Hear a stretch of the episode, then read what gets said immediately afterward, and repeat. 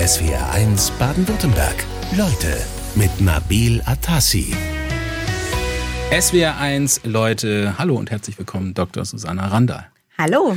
Schön, dass Sie da sind. Äh, Sie kommen jetzt aus Garching bei München zu uns, nehme ich mal an. Ja, also ich wohne in München, deswegen Ja. ich komme jetzt aus München, aber ich arbeite tatsächlich in Garching bei München bei der Europäischen Südsternwarte ESO. Wie geht's Ihnen? Gut, ich bin ausgeschlafen, wir hatten jetzt tolle Musik, also ich bin in Stimmung. Ja, Sie haben äh, sich gleich gefreut über Meredith Brooks, Ja. äh, den ersten Titel, den wir gespielt haben. Äh, Da haben Sie gleich gesagt, das ist ein gutes Lied. Da, Da kann ich mich mit identifizieren, mit dieser Bitch. Tatsächlich. Ähm, hören Sie das auch äh, zu Hause oder was machen Sie da so für Musik an? Ich höre tatsächlich alles, querbeet. Also ähm, früher als Jugendliche war ich halt so sehr Bon Jovi, Aerosmith, äh, ein bisschen Green Day, also eher Richtung Rock-Punk unterwegs. Inzwischen höre ich eigentlich alles. Also ich höre viel Klassik. Ähm, ich mache ja auch einen Podcast zur klassischen Musik beim, beim BR, bei den Kollegen. Ähm, aber ich höre auch einfach alles. Radio, querbeet, die Hits, vor allen Dingen natürlich 80er, 90er, das ist so meine Zeit. Aber eben auch das, was jetzt läuft und was jetzt aktuell ist. Bisschen engstirnig jetzt meine Frage, aber Sie sind doch Astrophysikerin. Wie kommen Sie denn zu einem Podcast über klassische Musik beim BR? Tja, ich habe halt mehrere Interessen. Sind Sie da so beflissen, dass Sie dann, äh, über was, um was geht's denn da? Ja, also es war tatsächlich so, dass ich, also ich spiele seit meiner Kindheit Klavier und ähm, singe jetzt auch im Chor, so als Erwachsene, also wirklich alles nur hobbymäßig. Ähm, aber es ist für mich ein toller Ausgleich tatsächlich zu dem eher wissenschaftlich objektiven, was ich halt in meinem Berufsalltag so mache. Und dann bin ich eben angesprochen worden, ob ich nicht einen Podcast, äh, einen Wissenspodcast zur Musik machen würde wo man dann das beid- beides verbindet. Also es geht wirklich um die Wissenschaft hinter der Musik. Also so Themen wie, was passiert neurologisch im Gehirn, wenn man bestimmte Musik hört, zum Beispiel. Oder auch, ähm, was gab es für Steinzeitinstrumente? Oder, das finden die Männer mal ganz, ganz schlimm, ähm, wie ist es mit den Kastraten? Die gab es ja früher. Also solche Themen beleuchten wir dann in diesem Wissenspodcast. Und es macht einfach Spaß, diese beiden Themengebiete zu verbinden. Aber auch wieder äh, der Hintergrund Wissenschaft, das ist nämlich Ihr Beruf. Sie sind ja bei der ESO, also die Europäische Sternwarte, haben Sie gerade selber gesagt, äh, in Garching. Äh, das beinhaltet die Arbeit an einem Teleskop. Das steht nicht da, sondern in Chile. Und zwar so ein richtig großes. Und da habe ich mir jetzt gerade überlegt, Sie haben gerade gesagt, nüchtern, äh, so der Hintergrund bei der Wissenschaft. Aber man hat doch auch so ein bisschen Talk, was man so übers All so redet. Und jetzt gab es ja gerade das James Webb Space Teleskop. Sie, sagen, glaube ich, JWST dazu. Ähm, das hat tolle Bilder abgeliefert. Und zwar, jetzt muss ich selber nachlesen, also erstmal hat man die Neptunringe ganz wunderbar damit darstellen können jetzt oder so die Säulen der Schöpfung. Können Sie mal erklären, was das ist, Säulen der Schöpfung? Also diese Pillars of Creation, wie es auf Englisch heißt, das war tatsächlich schon früher, schon als Kind, eins meiner Lieblingsbilder. Die wurden ja erst, ich weiß nicht erstmals, aber das berühmt gemacht durch das Hubble-Weltraumteleskop, also sozusagen der Vorgänger Mhm. der des Vorgänger, James genau. Mhm. Webb-Teleskops. Und damals fand ich schon diese Säulen ganz toll, weil das sind halt diese drei Säulen, das sind Staubsäulen, in denen Sterne entstehen und die ragen ein bisschen so wie Finger empor. Und ich, das hat irgendwie immer schon meine Fantasie beflügelt, dass da drin halt eben neue Sonnen und dann auch neue Welten, also neue Planeten entstehen. Und das JWST beobachtet jetzt eben im Infrarotbereich. Ich glaube, zu den Wellen und Wellenlängen kommen wir nachher noch. Ähm, Das Hubble-Teleskop hat ja vorwiegend im optischen Bereich, also in dem Bereich, den wir auch mit unseren Augen sehen würden, beobachtet. Und das JWST erlaubt uns jetzt einen ganz neuen Blick eben in diese Staubsäulen hinein. Und die neuen Bilder sind wirklich fantastisch. Also sie sind auch in den sozialen Medien überall viral gegangen. Das weil man Sie schon wirklich auch sowas, ne? Ja klar, total. Also ich liebe diese Bilder. Ich habe die dann auch äh, gepostet selber, ähm, weil das einfach, auf der einen Seite ist es natürlich wissenschaftlich wahnsinnig spannend, weil wir eben da reinschauen können. Wir können wirklich sehen, wie, wie Sterne geboren werden. Und auf der anderen Seite lädt es einfach zum Träumen ein. Dass man sagt, boah, krass, das sind, die sind so unvorstellbar groß, diese Staubsäulen. Die sind viele Lichtjahre groß. Das kann man sich gar nicht vorstellen. Und da entstehen neue Welten. Und dann sich zu überlegen, wie könnte es auf diesen Welten wohl aussehen, das fasziniert mich bis heute sowas. Wir sprechen ja schon so nett äh, über Neuigkeiten aus dem All. Über was spricht man denn gerade so? Also jetzt bei Ihnen im Büro, was wird denn da so getalkt übers All? Also im, Bü- im Büro tatsächlich relativ wenig, weil die meisten Leute extrem in ihrer eigenen Sache hängen sozusagen. Und das ist eine Sache in der Wissenschaft, ähm, dass man in einem sehr, sehr festgesteckten Themenbereich arbeitet. Also das heißt, mit meinen Kollegen und Kolleginnen unterhalte ich mich vor allem über ALMA, weil wir eben alle für ALMA, diesem Riesenteleskop in Chile, arbeiten. Aber unsere Forschung komplett unterschiedlich ist. Also ich habe Kolleginnen, die forschen an Röntgendoppelsternen, dann habe ich andere, die forschen an aktiven Galaxien. Ich selber forsche an Sternen.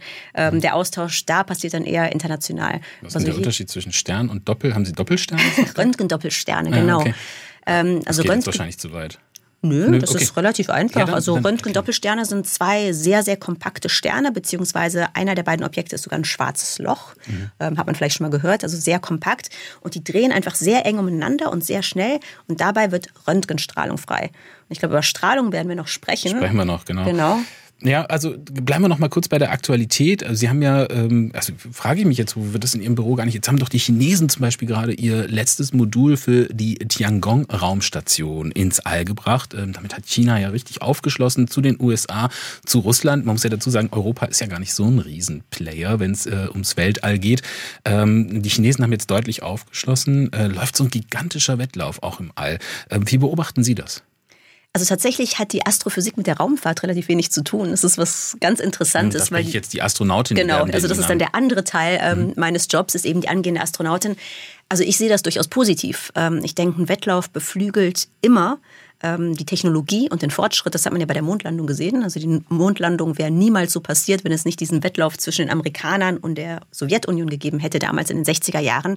Und ich denke, das ist jetzt genauso. Also ich finde es ganz gut, dass eben gerade die NASA mit ihren Partnern jetzt nicht so die Alleinherrschaft im Weltraum hat, sondern dass da eben auch die Chinesen vorpreschen und sagen, hey, ihr müsst mal aufpassen, sonst holen wir euch ein. Ich finde das sehr, sehr gut. Also ich meine, Wettbewerb ist da gesund. Es gibt ja auch eine ganze Menge privater Unternehmen, äh, die da eine Rolle spielen. Äh, Glaube ich, das Unternehmen SpaceX gehört ja Elon mhm. Musk, der auch gerade mal nebenbei noch Twitter gekauft hat, äh, eine unheimliche Macht auf sich versammelt. Ich glaube, dass der die meisten Raumkörper im Weltall fliegen hat. Und da haben sich ja unter anderem die Chinesen schon darüber beschwert, dass man denen ständig ausweichen muss. Ja gut, also die Chinesen sind ja auch nicht ganz unschuldig daran, dass man ständig irgendetwas ausweichen muss. Aber Weltraumschrott ist tatsächlich ein ernstzunehmendes Problem. Also je mhm. nachdem, in welcher Umlaufbahn man um die Erde ist, ist es da schon ganz schön voll geschrottet sozusagen. Ähm, das sind Teile von irgendwelchen Explosionen, das sind alte Raketenstufen, das sind Satelliten, die abgeschaltet wurden und eben nicht ordnungsgemäß entsorgt wurden.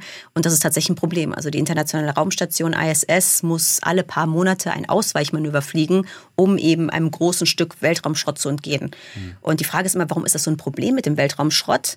Die Sache ist, dass man in der Erdumlaufbahn wahnsinnig schnell unterwegs ist. Also die internationale Raumstation fliegt mit 27.500 Stundenkilometern um die Erde.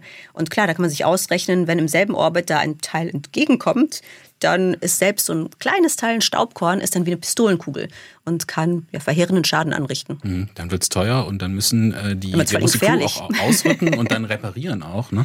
Äh, Gerade zurückgekehrt ist ja äh, Samantha Cristoforetti, äh, das die erste Europäerin, die als Kommandantin auf der ISS war. Sie wollen als erste Deutsche dahin. Ist äh, die Samantha so, eine, so ein Vorbild für Sie? Ja, das ist, ähm, das, das kann man so sagen. Ähm, also für mich war tatsächlich in meiner Kindheit. nee, nee, es ist einfach nur, ähm, ja, also ich meine, ich bin ja eben auch in der Astronautenausbildung und natürlich ähm, schaue ich dann auch, was die ESA-Astronauten und Astronautinnen machen. Ähm, ganz klar und die sind gewisserweise natürlich auch immer noch ein Vorbild.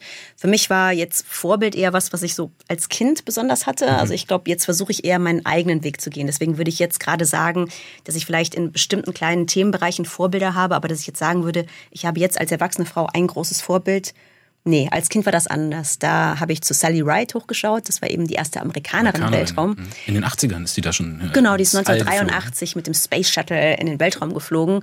Und gut, ich war damals vier, ich habe das ein bisschen später mitbekommen. Ähm, aber die fand ich einfach toll. Also einfach, weil, ja, die sah ein bisschen aus wie ich, fand ich. Die hatte halt auch so dunkle Locken. Ich hatte als Kind so ganz viele Locken. Und die hatte immer Spaß an dem, was sie tut. Und da habe ich gedacht, ach cool, wenn die in den Weltraum fliegt, dann kann ich das auch. Und dann mache ich das jetzt auch. Ähm, genau deswegen, also eher dieses Vorbild, das war eher was, wo ich sagen würde, das hatte ich als, als junge Frau, als Kind. Ähm, jetzt inzwischen versuche ich meinen eigenen Weg zu gehen. Das Universum, die Galaxien, die Sterne, das Weltall fasziniert uns. SWR1 Leute mit Susanna Randall, Astrophysikerin und Astronautin in Ausbildung, kann man so sagen. Ne? Ähm, Sie wollen die erste Deutsche im All werden. Sie haben sich 2008, ist schon eine Weile her, auch schon mal bei der ESA beworben für dieses ganz normale, öffentliche, sage ich jetzt mal, äh, Astronautinnen- und Astronautenprogramm, um äh, das zu werden. Damals hatten Sie keinen Erfolg. Woran hat es damals gelegen? Also ich meine, ganz genau weiß man es natürlich nie. Ähm, das ist ja ein sehr langer und teilweise auch intransparenter Prozess. Also ähm, die Astronautenauswahl dauert über ein Jahr, da werden unterschiedliche Tests gemacht. Ich hatte mich schon gefragt, ob die dann einen nachher anrufen und sagen, sie waren sehr gut, aber leider hat es nicht gereicht, das und deshalb. Nee, tatsächlich nicht. Ähm, also ich, ich weiß deswegen auch nicht genau, an welchem Test es damals gelegen hat. Ich kann es mir natürlich denken. Aber es war einfach so, dass ich da, ich war damals was war ich da, 26, bin gerade irgendwie nach München gezogen, war gerade frisch verliebt, hatte gerade meinen Posten bei der ESO angefangen und ich war einfach total unvorbereitet. Also ich habe einfach gedacht, ach, pff, gehst du halt mal hin, ähm, aber ich habe mich nicht wirklich darauf vorbereitet und das ist natürlich fatal. Mhm. Ähm, also das ist bei diesen ganzen Tests, ähm, gerade Kinder denken ja oft, ah, entweder man ist irgendwie schlau und dann kann man das oder man ist nicht schlau und kann das dann nicht. Und das ist natürlich totaler Quatsch. Also man kann sich natürlich extrem gut auch auf diese Tests und auf die Auswahl vorbereiten. Und das habe ich damals einfach ja, aus Naivität nicht gemacht und mhm. dann hatte ich da eben einen Salat. Es sind ja auch äh, zigtausend äh, Bewerberinnen und Bewerber, äh, die da äh, in die Auswahl kommen, beziehungsweise aus denen dann ausgewählt werden muss. Hatten Sie damals das Gefühl, ähm, ich habe jetzt da weniger Chancen, weil ich äh, eine Frau bin? Nö, nicht direkt. Ähm, aber ich wusste auch, ja gut, damals ähm, war ich noch nicht so gut ausgebildet wie heute. Ich war gerade mit dem Studium, also mit der Promotion eben fertig, hatte gerade angefangen zu arbeiten ich wusste schon, dass ich die nötigen Grundvoraussetzungen mitbringe, aber natürlich war, war ich mir auch unsicher, weil klar, da waren, ich glaube, 20.000 BewerberInnen eben in dieser Runde und natürlich, da waren ganz beeindruckende Leute dabei. Also ich habe mir natürlich nicht wirklich Chancen ausgerechnet, aber nicht unbedingt, weil ich eine Frau bin, sondern einfach, weil da so viele tolle Bewerberinnen und Bewerber waren. Sie haben gesagt, Sie bringen die richtigen Voraussetzungen mit. Äh, welche Voraussetzungen muss man denn da mitbringen? Also generell, ähm, traditionell würde ich sagen, kommen die AstronautInnen eben aus zwei Sparten. Das sind einmal PilotInnen, meistens ähm, im Test- oder Militärbereich, und dann eben Wissenschaftler und Wissenschaftlerinnen. Die haben schon mal den Pilotenschein, das ist schon mal gut, ne? Genau, aber das habe ich tatsächlich erst im Zuge der Ausbildung ja. gemacht. Also ich bin eben nicht als Pilotin da reingekommen, sondern eben durch die andere Schiene, durch die Wissenschaft. Und das wird heutzutage immer wichtiger, gerade mit ähm, in Betracht auf die ISS, weil dort eben ja, viel weniger jetzt die traditionellen Pilotenfertigkeiten gesucht werden, sondern eben wissenschaftliche Fertigkeiten. Denn die Hauptaufgabe der Astronauten und Astronautinnen auf der ISS ist es eben, wissenschaftliche Experimente auszuführen. Und klar, da braucht man auch Leute, die das können. Mhm. Jetzt reden wir wieder über Samantha äh, Cristoforetti. Die hat ja ihre Minerva-Mission gerade durchgeführt. Äh, sind das dann ihre eigenen Experimente oder macht sie da die Experimente von anderen Leuten? Und welche würden Sie machen, wenn Sie hinfliegen?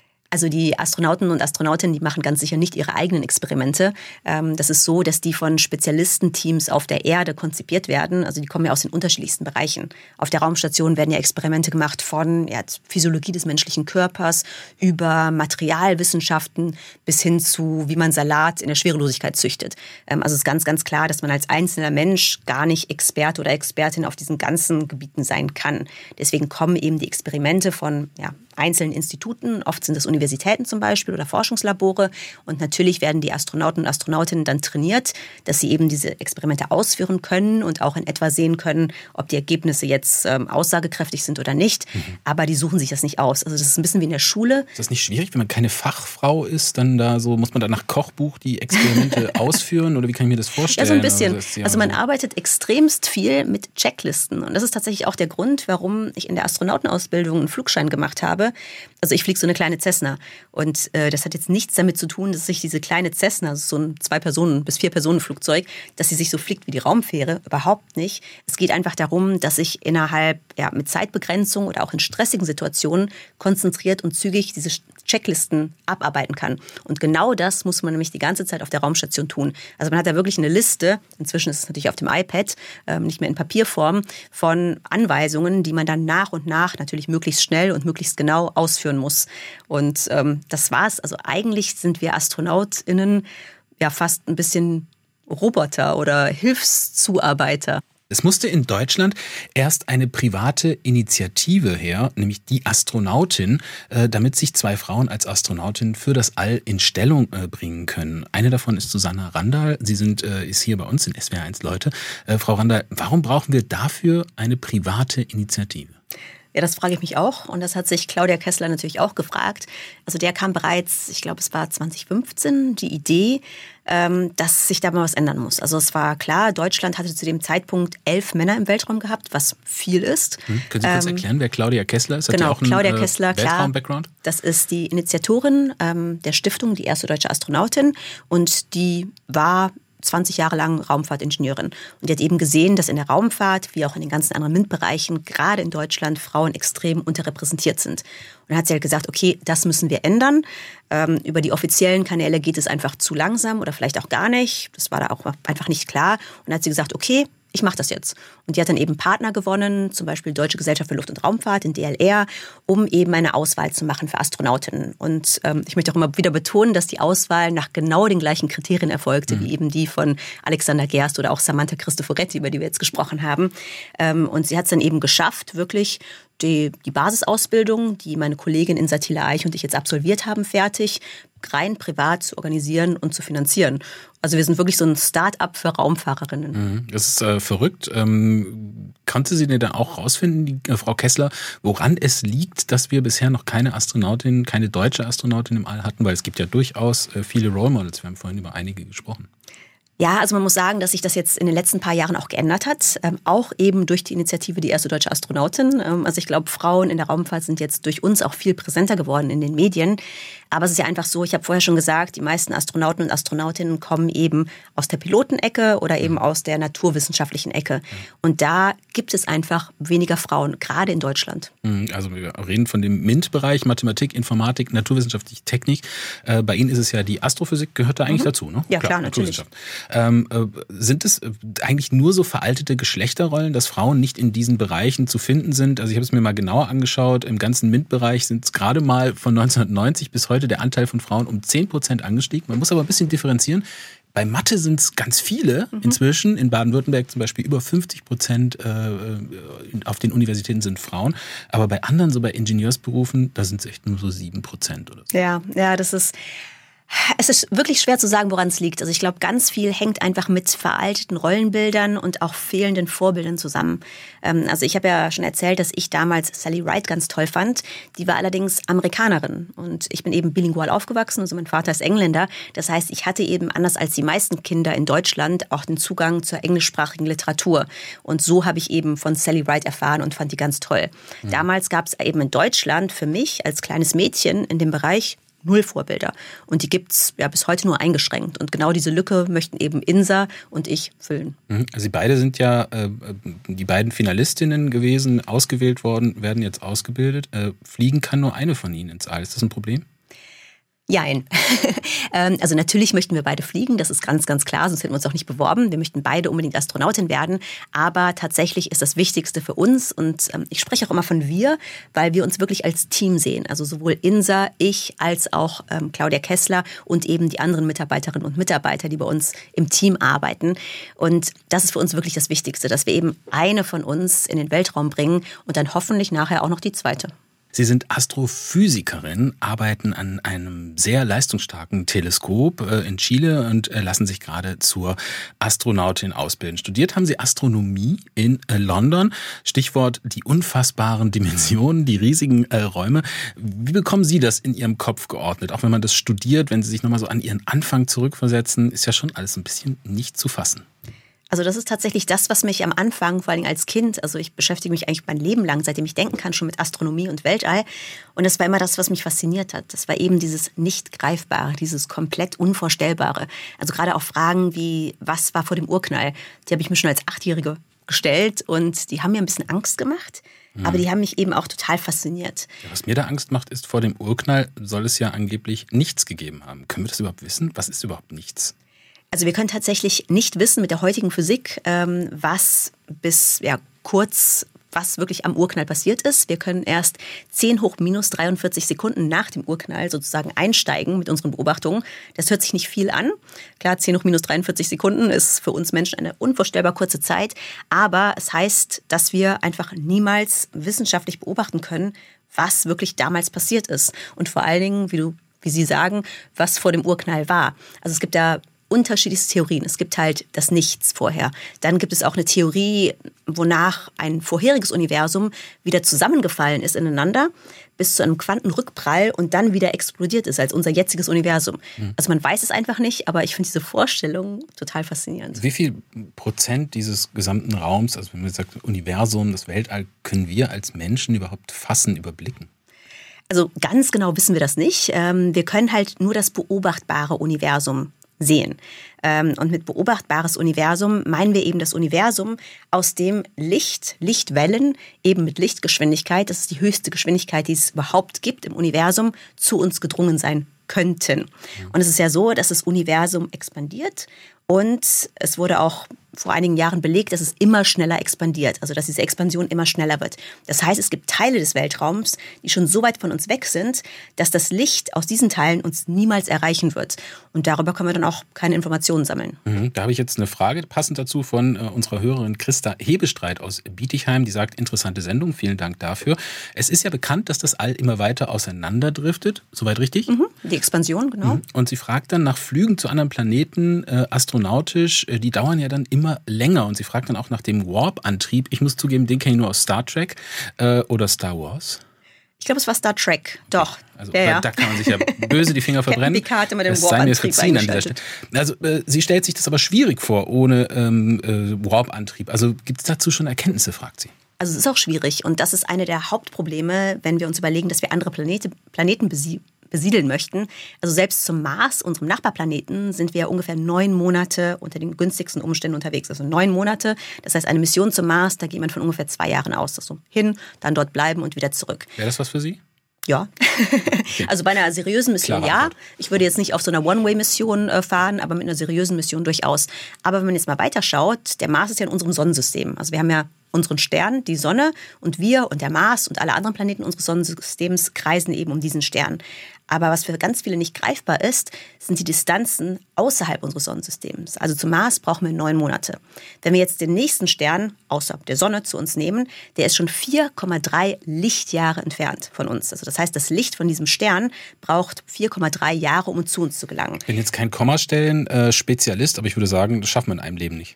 Nein, also mit den jetzigen Raketenantrieben wären wir tatsächlich um die 75.000 Jahre unterwegs, um überhaupt bis zum nächsten Stern zu gelangen. Und das ist der nächste Stern. Wenn man sich dann überlegt, das Zentrum unserer Galaxie zum Beispiel, das sind 26.000 Lichtjahre. Meinen Sie das schwarze Loch? Genau. Ja, wer das Weltall verstehen will, den Kosmos, der muss sich ja irgendwie auch mit Strahlung auseinandersetzen. Stimmt das so? Klar, also es ist ja beim Kosmos anders als bei den Sachen, die wir hier auf der Erde erforschen, so, dass wir die Informationen nehmen müssen, die wir kriegen können. Wir nehmen das ja immer alles so als gegeben hin. Ja, da gibt es den Mond, da gibt es den Pluto, den Neptun und es gibt fremde Galaxien und so weiter. Aber womit wir das eigentlich alles herausfinden und was es damit auf sich hat, äh, damit beschäftigt sich ja kaum jemand, würde ich mal sagen. Ähm, es hat also ganz viel mit Strahlung zu tun. Mit welcher Strahlung haben wir es da zu tun? Weil wenn ich jetzt an Strahlung denke, denke ich erstmal an ein Röntgen von meiner Hand oder sowas in der Art oder an radioaktive Strahlung. Böse. Genau, also das ist alles tatsächlich sogenannte elektromagnetische Strahlung. Das hört sich jetzt furchtbar kompliziert an, ist es aber gar nicht. Also das sichtbare Licht, das wie ich jetzt Sie sehe zum Beispiel, ist nur ein ganz, ganz kleiner Teil dieser Strahlung, die uns ständig und überall auch auf der Erde umgibt. Und diese Strahlung reicht von Radiostrahlung, Radiowellen, kennen wir alle. Ich glaube, wir sind jetzt gerade beim Radio, mhm. deswegen sollte man die Radiowellen Finden kennen. Spannend, ja. Über eben Mikrowellenstrahlung, über Infrarotstrahlung, das sichtbare Licht, UV-Strahlung, dann die Röntgenstrahlung hatten Sie gerade angesprochen und eben die radioaktive Strahlung, das ist dann die Gammastrahlung. Und das sind alles einfach unterschiedliche ja, Manifestationen dieser elektromagnetischen Strahlung. Und was der Unterschied zwischen diesen unterschiedlichen Strahlungstypen ist, ist die Energie, die sie haben, beziehungsweise die Wellenlänge oder die Frequenz. Also Radiowellen haben, das kann man sich ganz einfach vorstellen, wie so eine, eine Welle, eine Sinuskurve. Mhm. Die haben Wellenlängen von ja, typischerweise Metern, kann man sich ganz gut vorstellen. Ähm, beim sichtbaren Licht ist es schon sehr, sehr viel weniger. Und bei der Gammastrahlung sind wir dann bei Femtometern oder noch weniger, also bei wirklich unvorstellbar kleinen Wellenlängen. Und diese Strahlung, die dann sehr kleine Wellenlängen hat, schwingt dann sehr, sehr, sehr, sehr schnell und ist dadurch eben extrem energetisch. Mhm. Jetzt haben wir ganz viele unterschiedliche physikalische Aspekte schon angesprochen. Ähm, ich habe da zwei Fragen. Die erste ist, warum brauchen wir äh, die Strahlung eigentlich überhaupt, um im Weltraum was entdecken zu können? Also wozu äh, benutzen wir die da? Sie sitzen ja am Teleskop, einfach. ne? das braucht ja genau. auch die genau. Strahlung. Also ne? wenn ich jetzt Biologin wäre zum Beispiel, dann könnte ich einfach irgendwo hingehen und da, keine Ahnung, ein Thermometer reinstecken und das dann messen und sagen, okay, das ist jetzt diese Temperatur. Oder ich kann es berühren oder ich kann eine Analyse des Materials machen. Das kann ich natürlich im Weltraum nicht. Hm. Für die meisten Sachen, wir können da nicht, nicht einfach hinfahren, genau. Ja. Das heißt, wir müssen eben die Informationen nehmen, die uns die Objekte im Weltraum senden. Und das geschieht eben zum großen Teil durch Strahlung. Hm. Und da Radio, wir sind ja hier im Radio und Sie hatten gerade die Radiostrahlung, also Radiowellen auch angesprochen. Äh, da fragt man sich ja häufiger mal, also die gehen ja eigentlich durch äh, Materie durch. Also man kann ja irgendwie auch Radio zu Hause hören. Äh, das heißt, muss ja durch die Wand gehen, aber warum kriege ich im Tunnel dann keinen Empfang?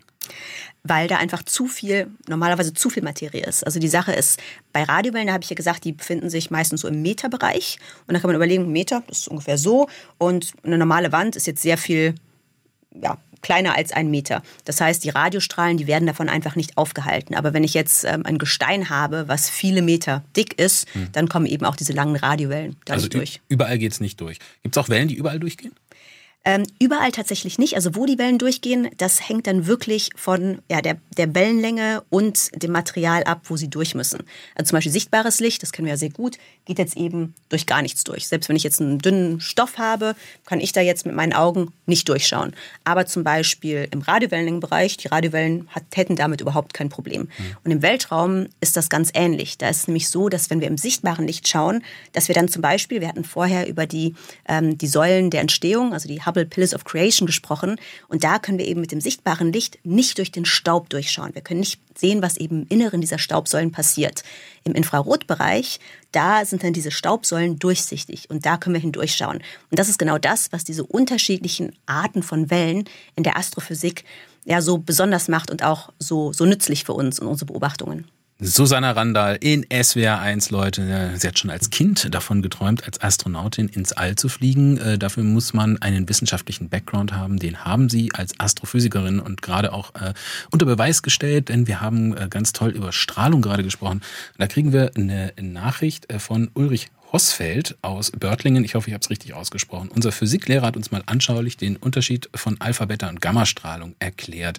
Ähm, da will ich jetzt gar nicht so das ausführen, sondern ich will auf diese anschauliche Erklärung hinaus. Ähm, waren Sie so in Physik dann so ein Supertalent oder brauchten Sie da auch jemanden, der Sie drauf bringt? Einen guten Lehrer zum Beispiel? Also ich war in der Schule in Physik bis zur 10. Klasse wirklich grottenschlecht, muss ich sagen, weil ich auch als Kind nie verstanden habe, was das wirklich jetzt in meinem Alltag zu tun hat. Also für mich war Physik immer irgendwas Langweiliges, Abstraktes, was ich in der Schule irgendwie machen musste. Und ich hatte dann das Glück, dass ich in der 11. Klasse Physik nicht abwählen konnte, weil ich in, tatsächlich in Chemie und Biologie noch schlechter war als in Physik. Und habe ich gedacht, okay, dann nehme ich das gering, geringere Übel, eben die Physik.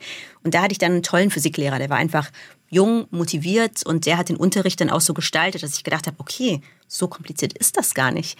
Und es ist auch genau das, was ich jetzt auch mit meinem Buch erreichen möchte, mit Wellenreiten im Weltall, dass ich eben zeige, Natürlich, wenn man da tief einsteigt, die ganzen Formeln, das ist alles super kompliziert. Klar, deswegen studieren die Leute auch Physik. Aber um jetzt einfach ähm, ja, vom Sinn her zu verstehen, worum es geht bei der Physik oder auch beim Weltall, bei der Astrophysik, muss man das nicht studiert haben. Also man kann das auch mit sehr einfachen Analogien so beschreiben, dass die Leute trotzdem selbst wenn sie keine Ahnung haben, wenn sie einfach nur ein Interesse mitbringen, davon dann nachher sagen, ach cool, oh, jetzt verstehe ich ungefähr, was zum Beispiel ein schwarzes Loch ist. Oder mhm. wie, das hatten wir vorhin, ein Röntgendoppelstern funktioniert. Mhm. Und das ist ein bisschen so meine Mission. Ich finde das immer toll, wenn die Leute dann sagen, ah, jetzt verstehe ich es endlich. Mhm. Blaue Unterzwergsterne, das war Ihre Promotionsarbeit. Wann haben Sie eigentlich, es gibt ja so Klischees über Physik, äh, zum Beispiel, dass die, die sie verstehen, äh, das anderen nicht erklären können. Ähm, man könnte auch sagen, sie werden als Nerds bezeichnet, äh, um ja. es mal ein bisschen provokant zu formulieren. Sie haben ja offensichtlich da ein Talent für, das anderen Leuten zu erklären. Sie machen es auch auf einem YouTube-Kanal äh, von äh, Lash's Cosmos, also Terra X. Lash und Co. Lash genau. und Co. heißt er. genau. Ähm, danke. Und äh, wie haben Sie da die, den Bogen gekriegt? Also waren Sie früher auch so, dass Sie es nicht erklären konnten und haben das dann dafür gelernt oder wie kam das? Also ich glaube, bei mir war es tatsächlich so, dass ich persönlich, auch für mich es immer wichtig fand, das auch wirklich zu verstehen und zu verstehen, wofür es auch gut ist. Ähm, und das finde ich jetzt auch bei der Strahlung, bei dem Buch eben sehr, sehr wichtig, dass ich zeige, okay, diese ganze Strahlung, die ich beschreibe in dem Buch, natürlich in einem astrophysikalischen Kontext, die gibt es auch auf der Erde, die ist auch für unser Alltagsleben relevant. Ähm, deswegen war es für mich immer auch schon wichtig, ich habe immer auch schon viel Öffentlichkeitsarbeit gemacht und mir war immer wichtig, gerade auch Kindern und Jugendlichen einfach zu vermitteln, was ist denn die Essenz von dem, was ich mache? Was ist die Essenz von dem, was da draußen ist? Und natürlich ohne die ganzen Details, ohne die Formeln und so weiter. Ähm, sicher machen das nicht alle Physiker und Physikerinnen. Äh, tatsächlich ist es wirklich oft so, dass gerade die theoretischen Physiker ähm, dann so tief in der Materie drin sind, dass sie die nicht unbedingt für Laien erklären können. Aber ich finde gerade das das Spannende, so diese Schnittstelle zwischen wirklich der trockenen Wissenschaft und ja, der Allgemeinbevölkerung herzustellen und eben auch eine Leidenschaft der Allgemeinbevölkerung, gerade auch der jungen Menschen, für die Physik und die Astrophysik zu wecken. Das ist aber so ein Sondertalent, was Sie dann bei sich entdeckt haben. Oder wie sehen Sie das bei Ihren Kolleginnen? Wie ist denn das bei Ihnen bei der ESO in Garching? Sind das alles Leute, die es gut erklären können? Jetzt müssen Sie über Ihre Kollegen sprechen, das ist gemein. Nein, das kommt drauf an. Also ich, es, es gibt, ähm, das ist auch eine Typfrage, ganz klar. Also es gibt einfach auch Typen, die sind besser in der Kommunikation und andere Typen, die sind einfach besser im Stillen vor sich hin arbeiten. Und ich glaube, es braucht eben beides. Ähm, es braucht natürlich die wirklich theoretischen, brillanten Köpfe, die ähm, mit der Mathematik, mit den Formeln Sachen machen können, von denen ich nur träumen kann, äh, ganz klar. Und ich sehe aber eben meinen Teil darin, dass ich das dann verstehe und eben übersetze.